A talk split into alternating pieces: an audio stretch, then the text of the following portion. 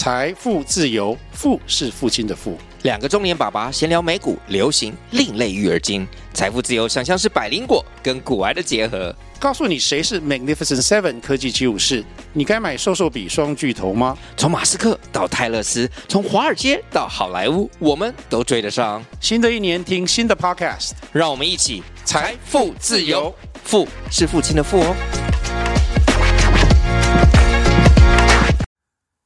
Hello，各位早安，欢迎收听十分钟世界经济新闻，我是 Go。今天是二零二四年一月十七号，哇，这个是我二零二四年的第一集的这个八 S，我竟然拖了两个多礼拜。OK，先跟大家说声新年快乐。那大家过年有没有去哪里玩呢？那这几天我过年的时候呢，我跟带的家人去，就带他们来日本来观光旅游。那本来说是要去看那个呃白霜乡，哎白霜乡的鹤展村的这个下雪，结果天气不够冷，这个不但没下雪，反而还淋了一身雨。那淋了雨之后呢，就马上就感冒啦。那感冒虽然说没来，本来是没有多太大的一个没有。没有很严重的感冒啦，但是那个咳嗽，那个一咳下来就停不了。这个东西，我这这两个礼拜就是一直在休养的身体。那现在是感觉是好多了，所以现在就赶快就来马上做这个 p a c k a g e 的更新啦。OK，那今天呢还是一样跟大家这个分享一篇我看的一篇新闻。那先讲一下这今天的标题：德国。呃，二零二三年的这个 GDP，那是年减了百分之零点三，那这个是继这个新冠疫情之后呢，首次出现这个年度的经济衰退。那有没有可能会因为这样的一个世界的一个冲击呢？啊，会导致这个欧洲呢会做一先做一个降息的动作呢？那我们来看今天的内容。那一月十五号，那德国的联邦统计局他就公布了这个二三年的一个实际的这个 GDP 的增长。那公布之后呢，就发现啦，这个 二三年呢，比起这个二二年，啊，这已经同期下降了百分之零点三。也就是说呢，这个二三年呢，它是呈现了一个负增长的一个状态。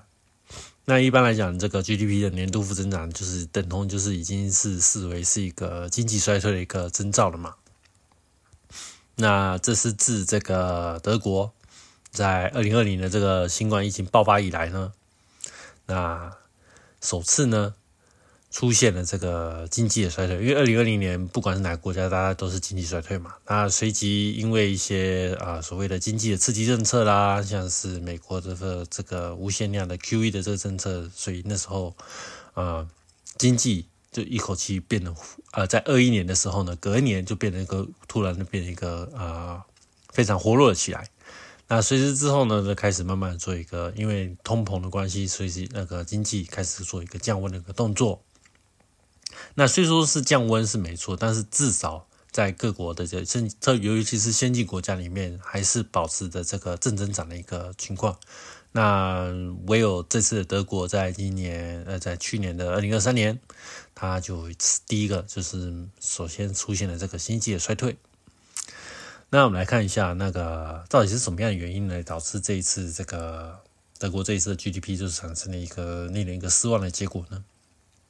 那还是一样，就是那个，因为我们知道嘛，俄乌战争啊，这是引发了这个所谓这个欧洲的这个能源，还有一些食品价格的一个高通胀，还有为了应应这个高通胀，周那个欧洲的央行呢，那它实施了一系列这个剧烈的一个加息的政策，那导致说这个德国的这个经济呢，因为受到这个严重的双重打击，那特别是本身德国它又是在呃又是。它的产业又以制造业为主的嘛，那你这个加息的政策一口气做的这么激烈的话，那就是一口气突然把利息升高到那么高的一个境界的时候，因为你工厂要购买一些新的材料啦，或者是说你要扩建、要扩增厂房，要买地啊、盖工厂啊、买新的设备啊，这些都要做贷款嘛。那因为你的高利息的政策呢，那这些企业就很有可能就是第一个啊。他们没有办法去应付这么高的一个利息的支出嘛？那另外一个就是在这个高利息的一个情情况下呢，那个啊所谓的供给需求的这个需求面呢，它就会严重的被做一个打压的一个情况嘛。那严重的打压情况就很容易的造成这个所谓的供过于求的一个情那个状况会发生。那既然是制造业的话，那我们是本身就是处于在一个供给端嘛。那在整体社会上的这个需求，在这个不正的一个情况下，那你做出来的东西就很难卖得出去。那卖不出去的话，那你公司这个营收的利润都会受到非常大的影响。那甚至很有可能你的产品会不会卖不出去，所以就堆积那边变成啊一大堆的库存。那这些库存的话，因为你库存消不掉，那你的生产又继续又只。又不可能说就是无限量的在一直开这个产能嘛？那你势必上这个产能就会利用率就会开始做一个调低的动作。那调低的话，就会有一些呃闲置的一些机械啦，啊，还有一些闲置劳动力啊，那就会引发一些失业潮啊，还有一些所谓的那个经济的这个啊做一个降温的一个现象。那我们来看一下德国它这边的这个各个行业的这个增长率里面呢，那其中就以这个制造业它下降了百分之零点四，那主要还是因为那个资源的这个价格的上升呢，啊导致这个成本成本也跟着一起上上升，那成本一上升呢，这企业的利润就会相对的做到一个排挤嘛，那利润降低之后。在这个制造业啊，他们在不得不就因为在这个呃，因为你利润降低，很有可能会第一个你钱赚的少，甚至更惨，正常你可能会面临到这个亏损，会遇到一些赤字。那遇到这情况，大部分的这个呃企业的经营者呢，主要就是他们应变措施就是那尽量就是遵节开销嘛，把一些不必要的开销得先把它去除掉，然后尽量就是把这个产业的规模。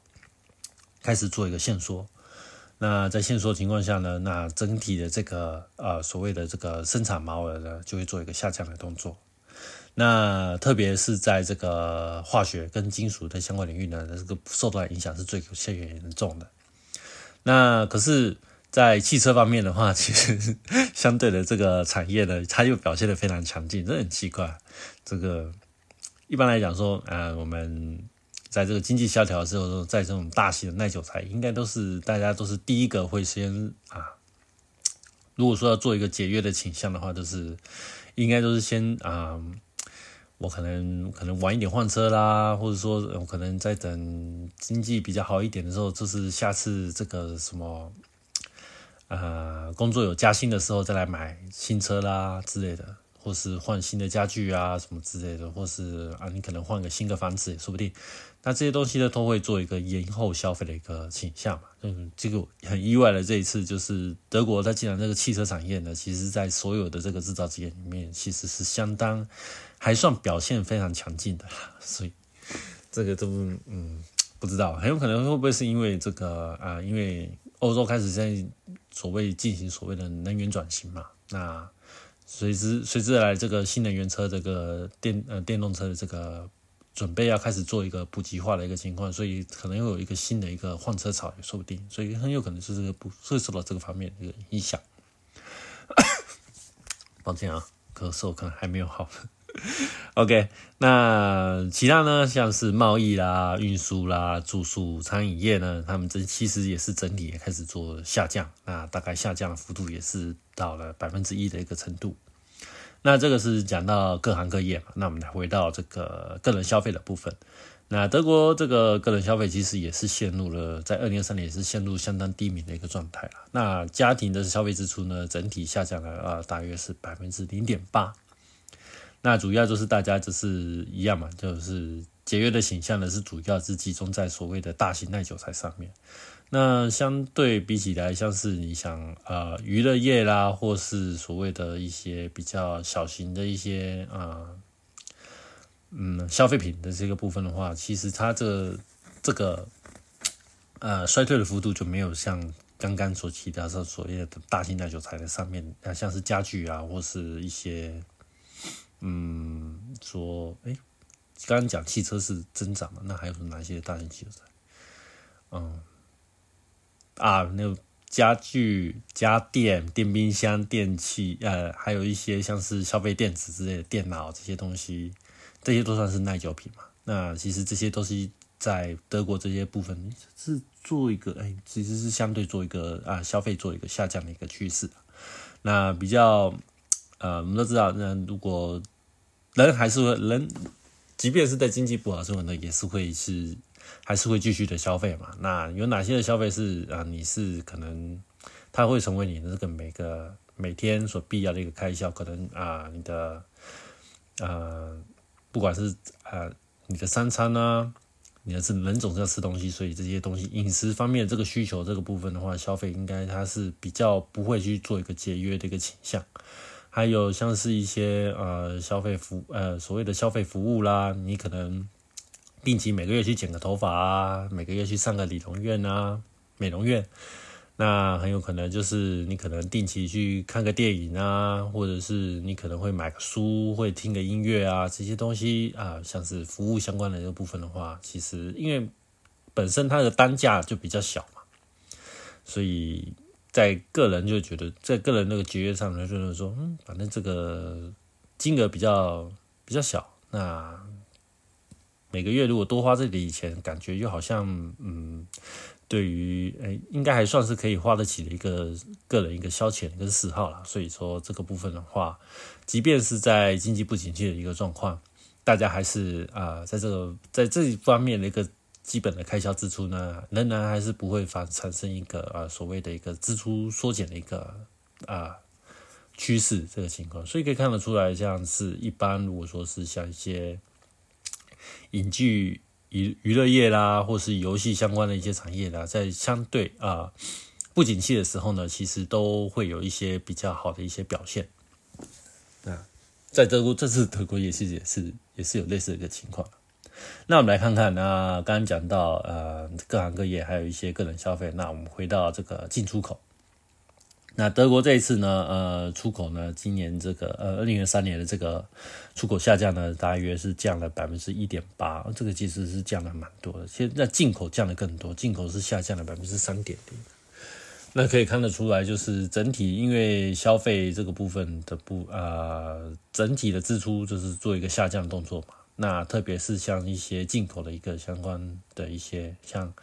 我们知道，如果说电脑啦、手机，主要都是还是要从那个国外就是做一个进口嘛，像是以啊为像是像电脑的话，很可能就是你可能买一些什么的 notebook 啊。那德国目前有自己自己产的 notebook，应该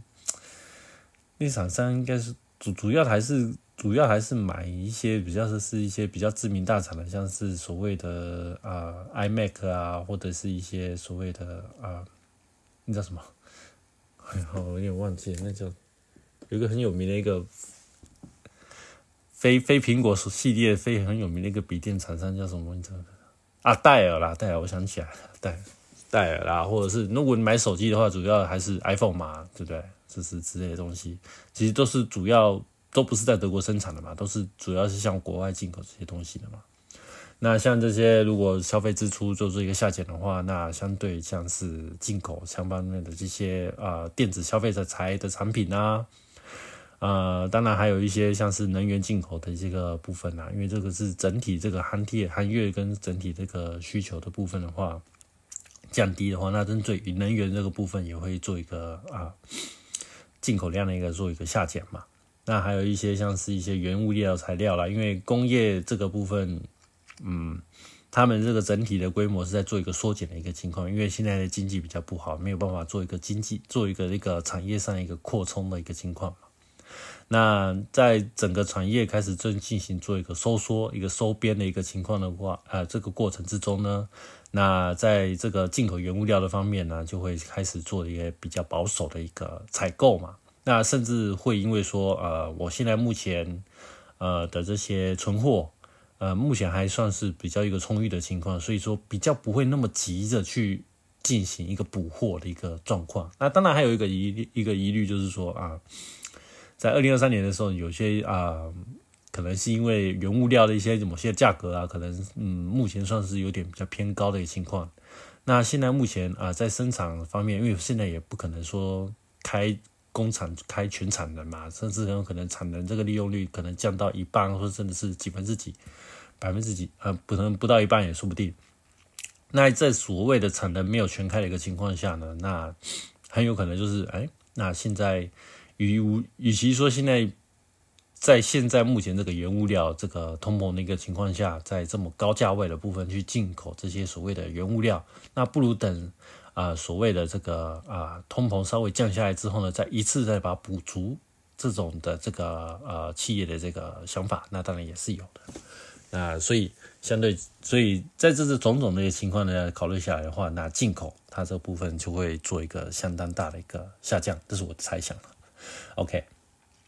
那在现在目前的高利率环境呢，那不止在这个民生或者是在各行各业的情况下，像不动产这个部分的话，其实也是相当恶化的，非常严重，在德国的方面。那住宅在住宅。呃，住宅市场的恶化呢，那除了就是大家的个换屋或者是购房的需求都下降了嘛，那整个这是房地产的这个价格就开始出现一个非常大一个呃修正。那你修正的话，第一个首当其冲就是所谓的这个不动产公司嘛，那这些所谓的营造业的这些厂商呢，这些不动产公司就很有可能会呃甚至发生一些呃亏损啊，甚至是倒闭的这些情况。那我们之前之前就二零二三年最有名的就是那个吧，那个欧洲那个最大的那个地产的一个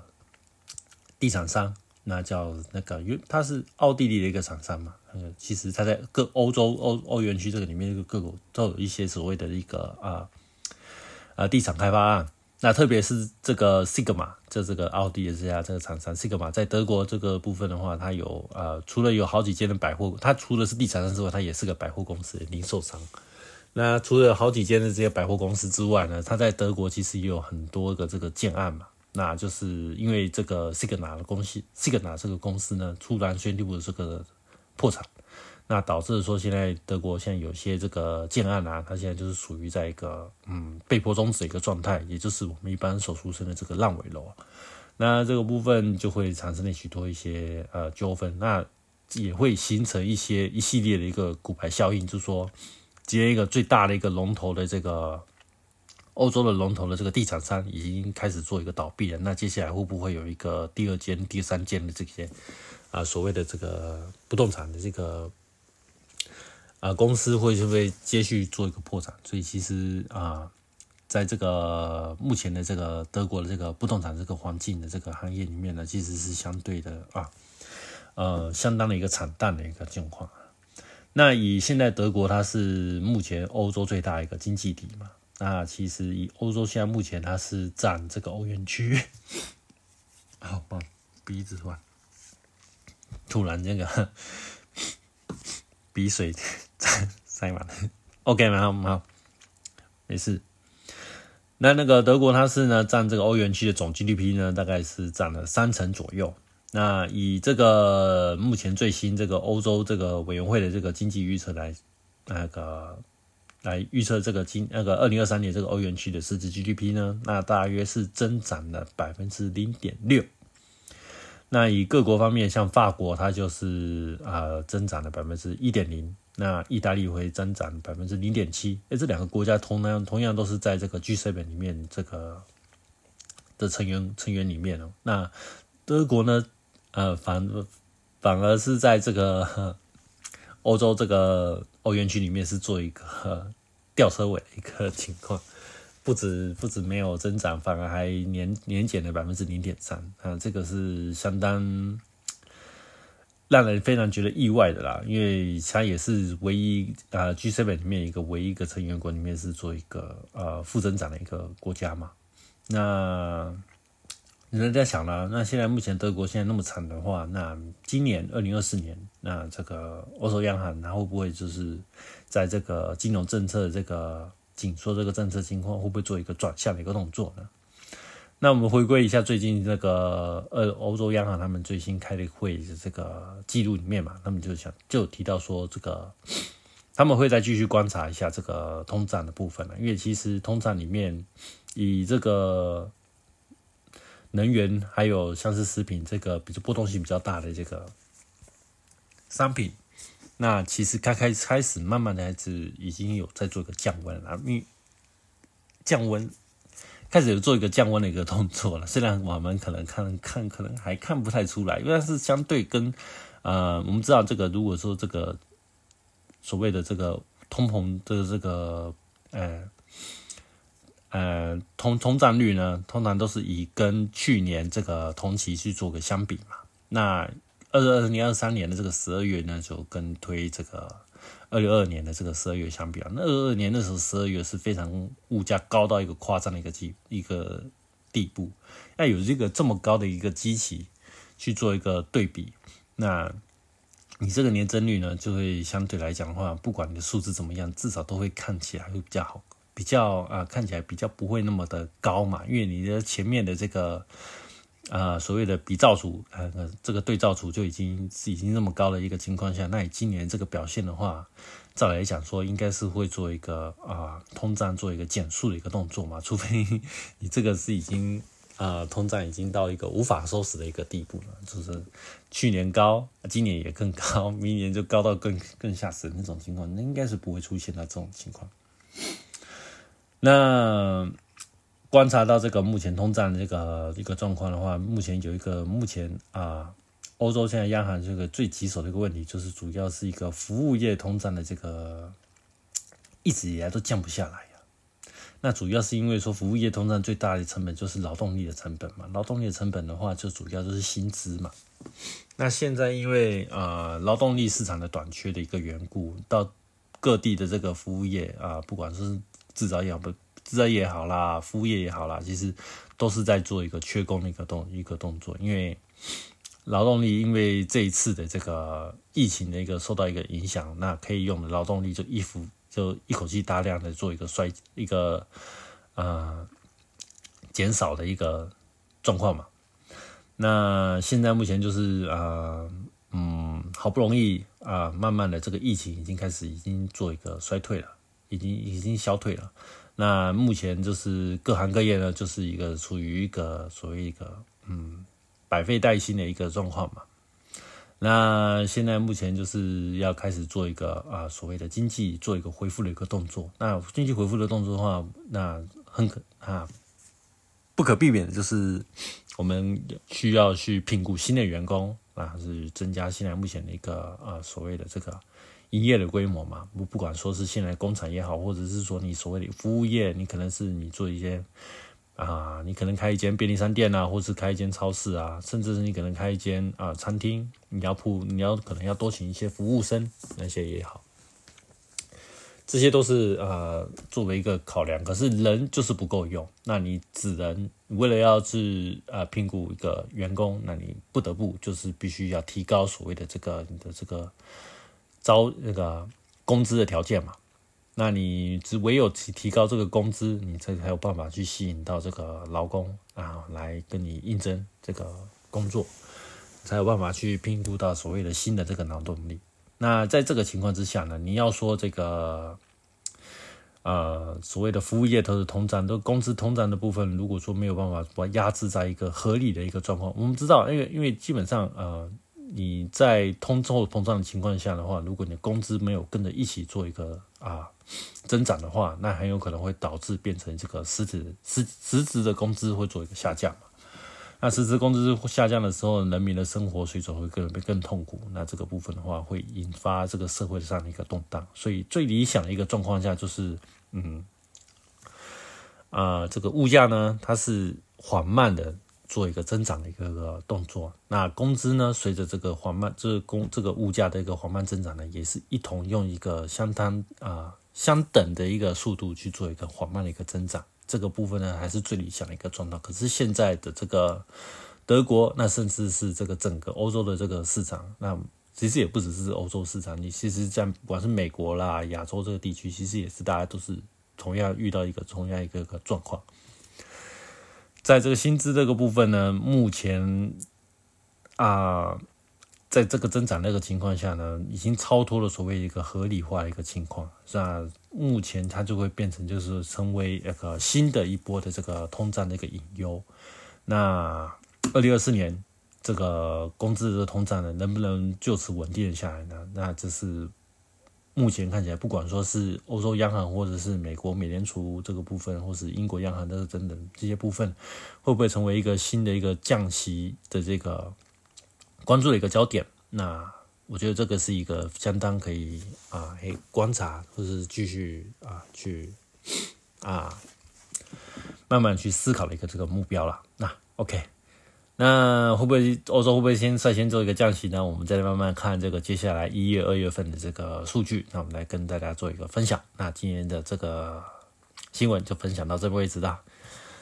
呃，好久没见了。那这是还请大家再继续多多支持本频道啦。那。我就接下来就是继续跟大家分享一下我每天就是看到的这些这个有关于世界经济上的一些动态、一些啊比较重要的一个讯息的一些新闻啊，好让大家这个可以跟上一些世界上脚步，然后可以随机嗯，你可以给依照这个目前的这个世界上这个经济的动态呢来调整一下这个啊所谓的投资的策略。那